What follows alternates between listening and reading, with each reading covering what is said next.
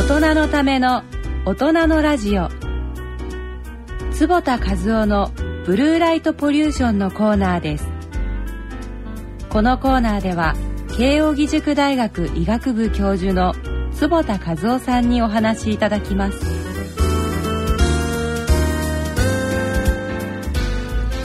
はい、ブルーライトポリューションのコーナーです。今回は、えー先月6月6日から8日に、えー東京で開催されました第1回国際ブルーライトシンポジウムを振り返ってみたいと思います。えー、とこのシンポジウムでは、えーアメリカ医師会も警鐘を鳴らすブルーライト問題について世界各国からの第第一線の研究者をお招きして、えー人体への影響をいろんな角度からご討議いただいたような会すごかったですよね、はい本当に世界中の人が来てたからずっと英語でしたもんね。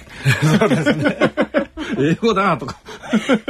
あの坪田先生終えられてみてまずどんな感じでございまあすか、の今回第1回の国際ブルーライトのシンポジウムということで、えー世界各国から300人の方が参加していただきましたのでその関心の高さにまず非常に驚きました、えーアメリカはもとよりですねヨーロッパからもいらっしゃっていただきまして、でまあぼ眼科医である僕がなんでブルーライトをやってるのかってこれ実はあの2つありまして、えー目はですねあの、まあ、簡単に言えば目はカメラであり時計だったっていうことなんですね。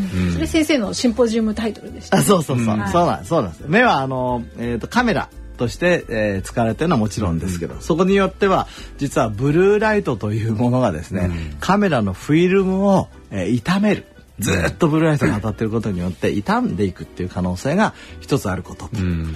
それから時計としてはブルーライトが、えー夜こう氾濫してますと、それによって僕たちは夜を昼と間違えちゃう。うん。うん。それから逆にですね、えー白内障っていうのはもうほとんど全ての人がなる病気ですし、うんはい水晶体っていうのは年を取ってくると少しずつ黄色くなってくるんですが、うんうんこれが実はブルーライトを通さなくなってしまって昼間ブルーライトが足りない状態すなわち昼間は本当はたくさんなきゃいけないのにブルーライトが足りなくて、うん夜はない方がいいのに氾濫しちゃってると、この問題をうんやっぱり、えーちゃんと解決しなきゃいけないねということで、うんまあ世界から集まりました。ダブルでダメージになるってことです今のようなそうなんです生活は。そうなんです。で、それのバックグラウンドには一つは、その昼間足りないっていうのは超高齢化社会。うんたくさんのお年寄りがうんたくさんいっぱいいらっしゃる。えそれから今度夜ありすぎるっていうのは、うんこれは実は、えー LED 電球、えはい。それから LED のはい。バックライト。もうほとんどのスマホからそう、えー、iPad, iP- iPad 類から、はい。あのこう薄型のね、えーみんなそうですもんね。そうなんですね。うん。これあの前ラジオを聞いた方はご存知だと思いますけど、はい。今の LED 電球とかこういう iPhone とかですね、えーこうスマートフォンそれからコンピューターテレビ、ほとんど全部がブルー LED なんですよね。でブルーが主体になっててそこに黄色い光をうまはい。く発するように、フォスフォラスというのは塗ってあってですね、えその黄色と青を見ることによって僕たちは白くと感じてるんですけども、うん。実はブルーライトに、えー溢れてるーうん。ということでね。まあ本当にさまざまなあの声がありました。うん。うんあのそのブルーライトのいろんな側面を見るっていうので例えば、まあ、日本の東芝、ええマテリアルズみたいな、その照明の研究者の方がいらしたりとか。そうですね。そうですね。あの東芝それからパナソニックさん、うんうん。えー来ていただいてその LED のまあ原理からですね、というのはその眼科医の人たちって LED ってどうやってなってんのってよくわかんないわけです。よ。まあ普通わかんない。そう。僕も去年ぐらい初めて勉強しましたからね。そう。これライトエミッテッドダイオードですから、うん。ライトが、えーエミットされる。ね、ダイオード。ダイオードっていうのは半導体ですよね。はい。そこにだから電気を流すことによって光が出るんですが、これがですね、えー、大体特定の波長なんですよ、はい。だからブルー LED っていうのはブルーの光を出す LED です、うんうん。レッド LED っていうのは赤を出す。ということでね、えーまああの赤と、えー緑はあずっと前からあったんですけど、うん。青があのーまあ、できたのは1992年ですから、はいちょうど20年ぐらい前、うんうんこれはあのーごご存知のように中村修先生、西谷科学の西原科学あまだにあの LED のシェアすごいですよね西原科学さん。すごい世界一。すごいですよ。すごい。だからそういうことで、まあそういう面ではあのブルー LED の海の親のね日本でこういう会ができたのはうん。良かったと思います、ね、そうですね。中村先生もねちょっとあの特別公演にええ。実はお呼びしたんですが、あそうなんですか。どうしても日程が合わなくてまあ、できませんでしたけど第2回の第二回目はあの国際会議にはぜひ来ていただきたいと考えております。まあ、いずれつまりそういうあの断面子の少ないライトの開発っていうのももちろんあの進められてるわけですよそうですね。あのブルーライトの比率が少ない、はい。えーいわゆる目に優しい LED っていうのは開発が進んでるんですが、うん。ただねコストがねなかなか合わない。うん。だからこの辺は、あはい。東芝さんとかにね、そうね。頑張ってほしいと思います。まあ、今だって実際あの LED の電球も高いですもんね。長持ちするんだけど。高い高いのにさらに高かったらね。あとなんかその食品系だと例えばそういうその網膜へえへの障害を守るなんかその食品因子があるそうなんですよ。はい。あの実は網膜の中心に黄斑っていうのがあるんですね。はい。黄色い斑と、はい。ここここはあのちょうどえっ、と5ミリぐらいの本当にちっちゃなあの部分なんですが、はい。えーそこの部分で僕たちはものを見てるんですね。うんうんうんでそこがおかしくなるといわゆるものを見る中心が、えーダメになってしまって人の顔が見えないとか字が読めないとか、うんうんこの病気が加齢黄斑変性加齢というのは加える年、はい。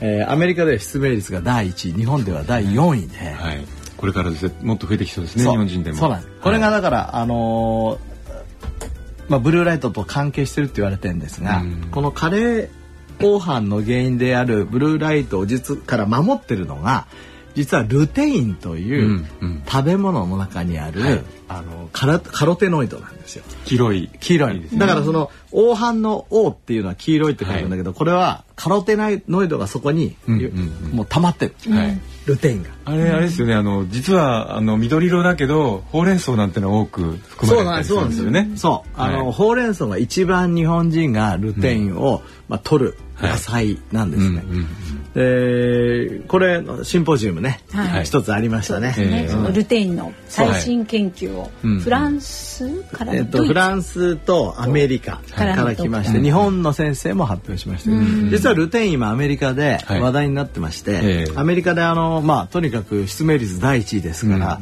あの National Institute of Aging えそれから National Institute of Eye はい。が、えっと10億円ぐらい突っ込んでですね、はあ。そのルテインがいいですね。そういうちゃんと研究費がね、ええ。そう。国ってのは。そうルテインが本当に加齢黄斑変性の進行を食い止めるかっていうはい。研究をしたんです。うんうん。エイレズっていうのは Age Related Eye Disease っていうそういう研究グループが。あってで今から10年ぐらい前に、はい。えー、エイレズ1っていう研究があってですね、うんうん。ではあのービタミン ACE とはい。亜鉛と銅の組み合わせ、いわゆるサプリメントですね、うん。はい。これがあー加齢黄斑変性を抑えるとうん。いうことが分かってきた。はいであのドクター・バーンスタインという先生がいるんです、うんこの先生はそのルテインの対価でですね、うん。ルテインは加齢黄斑変性と逆相関する。だからほうれん草とかいっぱい食べてる人はなりにくいっていうことがあるので、じゃあこれをサプリメントにやりましょうと、うん。えー何年か前に提唱してですね、はい。この A レッズ2っていうのがあったんです、うんうんうん。でルテインを取るとええ。どうなるかと。はいいうのをやってみたら、ええ。非常に面白いの。すごく面白いんですけどそれはどんな結果だったんです一つはね primary endpoint って言って、うん。その4,000人ぐらいの人のはい。効果でいうと、実は差がなかった。だからそのその論文はねあの JAMAに出たんですけど、うんうんうん。えーあじゃあえっ、と JAMAに出た確か。そう、うん。あのエンドポイントはね。そうそう。あのはいエンドポイントはえー差がありませんでしたって書いてあるんだけど、えだけどサブ解析はい。といってですね、はいあのビタミン A にあたる、えーとカロテンはい。をそのルテインに置き換えた群はえ下がってたの。10%ぐらい。はあ。でルテインもあのカロチノイドの仲間ですよね。仲間なんですよ。だかららやっぱりルテインの形してないとダメなん。っていうかねカロテンが入ってると、ええカロテンが吸収されちゃってルテインの吸収が悪くなっちゃうみたいな。その解析からすると、えだからカロテンを抜いてルテインを入れた方がいいんじゃないかっていうのがうんうん。うんうんまあ一つの結論ですしそれからえっと、ベータカロテン入ってる方が少しだけど肺がんの率が高かったなので多分あのあ昔もありましたねそういう研究ありがねましたよね、はい。うん。だから今度の推奨は、うん。えービタミン ACE の中の、まあ、A の代わりに、はい。えールテインを入れて、うんうんうん。っていうような形になるんじゃないかなとなるほど。思います。先生あれルテインってね、うん。あのその黄斑のところにもたまると思うんですけど、うん。あれ結構肌の細胞の中にもそれなりに行くんですよね。そうですね。肌にもね少しこういうところ、ええ。あのえー日本人が多多そうな気がしますね。ねいやそれで いや実はもしかしてこれあのラジオ聞いてらっしゃる女性の方にもね、うん。ちょっと朗報かもしれないんですけど、ずーっとあの紫外線の肌に対する害って言われてきてるじゃないですか、うん。うん。でも実はそのブルーライト含んだビジュアルライトもうん。うん。かなり深いところまで入って、実は肌痛めるらしいんですよ。そうですね。でそれがどうもそのあのルテインみたいなものがね、入ったあの UV ケアのやつを塗ると、あんのゆその visible light をシャシャットアウトするらしいんですでもしかしたらだからちゃんとルテイン取ってたらうっすらと肌にそういう、あのサンスクリーンができてるかもしれないですね。そうですね。あの、はいルテインっていうのは本当に光から、えーまあなんて体を守る、はいもう素晴らしい物質なんですよ。うんだから植物は実は全てを持ってる。だからそういうことか。なるほどでなるほど。みんなねその、例えば、えーほうれん草とかええ太陽に当たって、ええこの人たちどうして日焼けしないのか 思いませんこんだけ太陽に当たって、はいはいはい。ルテインが守ってる。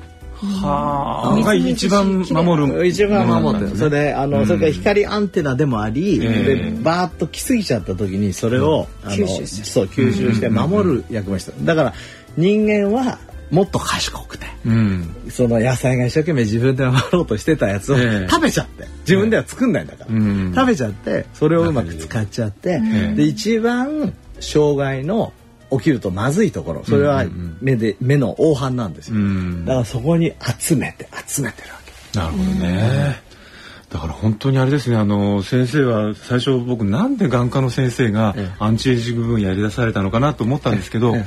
今になって考えると、やっぱ目ってあのとてつもない情報量をやっぱここに集めて、ええ。それだけじゃなくて時計のを刻むうん。一つのこう重要な機関でもあると、そう。まさにアンチエイジングの非常にこう最前線の機関ってそうでも西ことですよね。田さんねこれ、やっと僕自分のテーマに巡り合ったのよ13年間、ええ素晴らしい。そうだ。いやだってアンチエイジングを始めたのは別にそのなんか構想があったわけじゃなくてね、はい。あのレーシック、ええ。ー、筋弛炎症を治す手術をすると、うん。みんな若返る、それから白内障の手術をやるとみんな元気になる、なんでだろうっていうところから始まったわけですよ。はあ。でやっていくとアンチエイジングっていう概念が目の病気にすごく使える、うん。例えばドライアイって今僕専門ですけど、はいカロリーを抑えるとドライになりますねとか、あ抑えると良くなりますね、うん。それから睡眠とそれから運動とかもドライと関係するってことが分かってきましたしsedentary lifestyle 実はこれも、ええ。あの関係するってことが分かってきたし。だ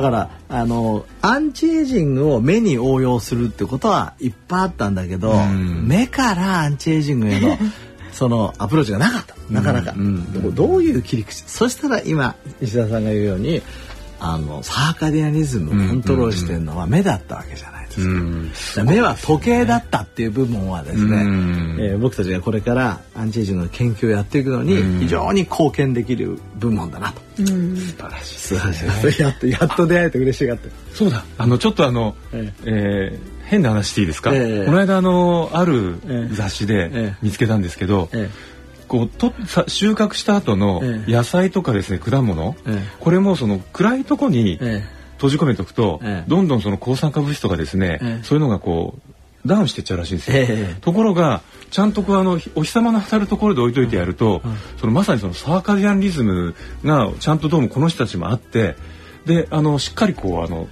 毎日毎日抗酸化物質を高くしてあやってるらしいんですよ。ああ素晴らしい。だから人間だけじゃなくてね、その食べ物をみんなサーカディアンリズムを持って生きてたっていう。面白いですね。でも確かにねあの、うん。そういう野菜とか果物ってはい。生きてるわけですから、ええ細胞一つ一つを取れば生きてるわけですから、ええ。当然生きてる細胞には一つ一つに時計がついてるわけですよね。そうですよね。だそれがあの冷蔵庫で暗いところにやっちゃうと、うん。うんまあ、止まってしまうっていうのはええよくわかりますね。そうですよね。これこれなんかねこの研究者がその研究するきっかけになったのがすごく僕面白かったんですけど、最初そのこの方はですねあの夜明け前ぐらいに、あのあるあるこう野菜群がぐーっとその抗酸化物質の量を増やしてるってことに気がついてらしいんですよ。で、えー、それをあのまあ、つまりそのそれはどうしてかっていうと結局その夜明けとともに動き出して自分を食べに来る虫から守るためだと。でその話をこの息子さん小さな息子さんにしたら、じゃあお父さんそのあの朝摘んだ、あの野菜とか果物は、毒がいっぱい入ってるから、食べちゃいけないんだねって言ったんだそうですよ。そういうことかと思って彼はその逆転の発想で、うん、つまりそのちゃんとこうあの日の巡りに合わせた、うん、合わせて保存すれば、うん、もっと生きのいい野菜とかを食べられるんじゃないかと、そのお子さんの発言で思ったという、面白い。そうするとさ そうするとさ、はい、やっぱりサーカディアンリズム付きの冷蔵庫とか。そうですよ。まさそういうことですよ、冷蔵庫の中だったら LED でいいです LED でね昼になったら LED がついて、夜になると暗くなると、そういうふうになると野菜庫だ野菜庫だ、ね、あとなんだっけこの間ねあのあったんですけどその亡くなった方の実際こう脳の細胞を取って調べたらしいんですよ。そしたらうつ病の方々は全員サーカディアンリズムのあのこう異常を示すあの遺伝子がこう出てた。最も影響してるって言われてますもんね。睡眠障害とかさまざまなものとうつ病を関係そうですね。あのブルーライトシンポジウム本当にいろんなせ世界の先生がいらして話、坪田先生一番面白かった講演は何でしたか？僕ね、えーとまあ、何個かありましたけど岡村先生って、うん、えーと、京都大学の先生がいるんですね。この人はサーカディアンリズムのもう世界的権威なんですが、うん。はい、まあ、彼がやはりその最も基本的なサーカディアンリズムの話をしてそれから、えー、サーカディアンリズムを調整する薬、うんうん、これから、今まで治んないわけじゃないですか、例えば時差に行ってアメリカ行ったってすぐ治んないし、えーはい、例えば、えー、タイムシフトワーカーの人が一日例えば夜働いちゃってさあ朝になって寝ようと思ったって寝れないと、うんうんうん、そういう時にそれをパシッと例えば「はい2時」っていうタブレットがあったらそれ飲むと「はい午後2時です」っていうなるようなのを開発しようとしてる。それ面白い。面白いな。面白いよね。一発でもチューニングできるそう、あの、この岡村先生とかね、あと、がん細胞についてはまた複雑で、がん細胞のサーカディアニズムがどうなってるかとか、そこら辺はまだ分かってない。で、もちろん、あの、保たれてるがん細胞もあれば、おかしくなっちゃってるがん細胞もあるんだけど、えーまあ、そこの部分についても多分これからサーカディアンのアプローチができるでしょうし、うん、やっぱり僕たちの本当に普通普通ほら寝過ごしちゃったとかさ、夜徹夜しちゃったとかさ、そういう時も使える。うん一部ではこう時間治療とかって言って、こう抗がん剤を違う時間に、その病院の都合じゃなくて、そうそう。そうそうそう。そうそうそうそう。いう面ではすごく重要ですね。時間治療をだからこっちで合わせてそれによって抗がん剤を作る。そう。そうですか。